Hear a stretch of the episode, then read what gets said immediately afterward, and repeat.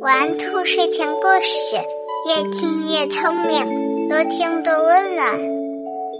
晚上好，小宝贝儿，我是兔耳朵姐姐，竖起你的小耳朵，开始听故事吧。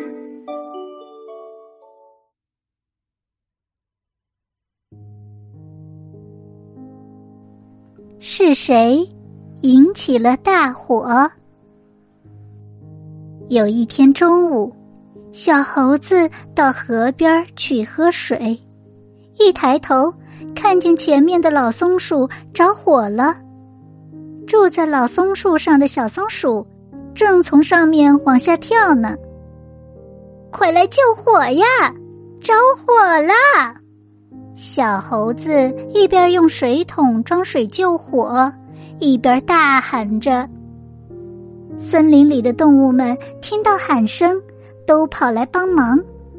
大家不断的从河里舀水向老松树的身上泼去。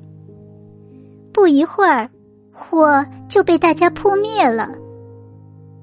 但是老松树的树干还是被烧得枯焦了。狮子大王很生气，他想知道大火的原因。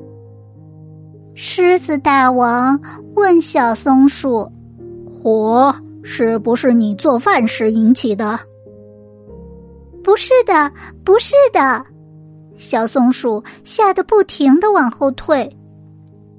狮子大王一看更生气了：“你做错了事还不敢承认？”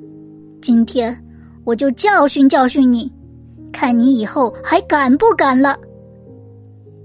这时，有一只老山羊急忙走过来，拦住了狮子大王，说：“大王，这确实与小松鼠无关，是老松树自己着火烧起来的。原因是这样的：老松树的岁数太大了。”它的身体会腐烂发酵，然后产生可燃气体。这时，如果它体内的温度升高，再到燃点，那么它就自己会着起火了。狮子大王听了以后，恍然大悟：“哦，是这样啊！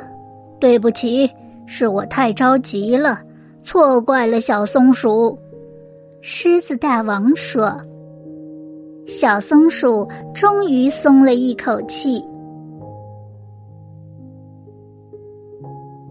狮子大王在未经考证的情况下错怪了小松鼠。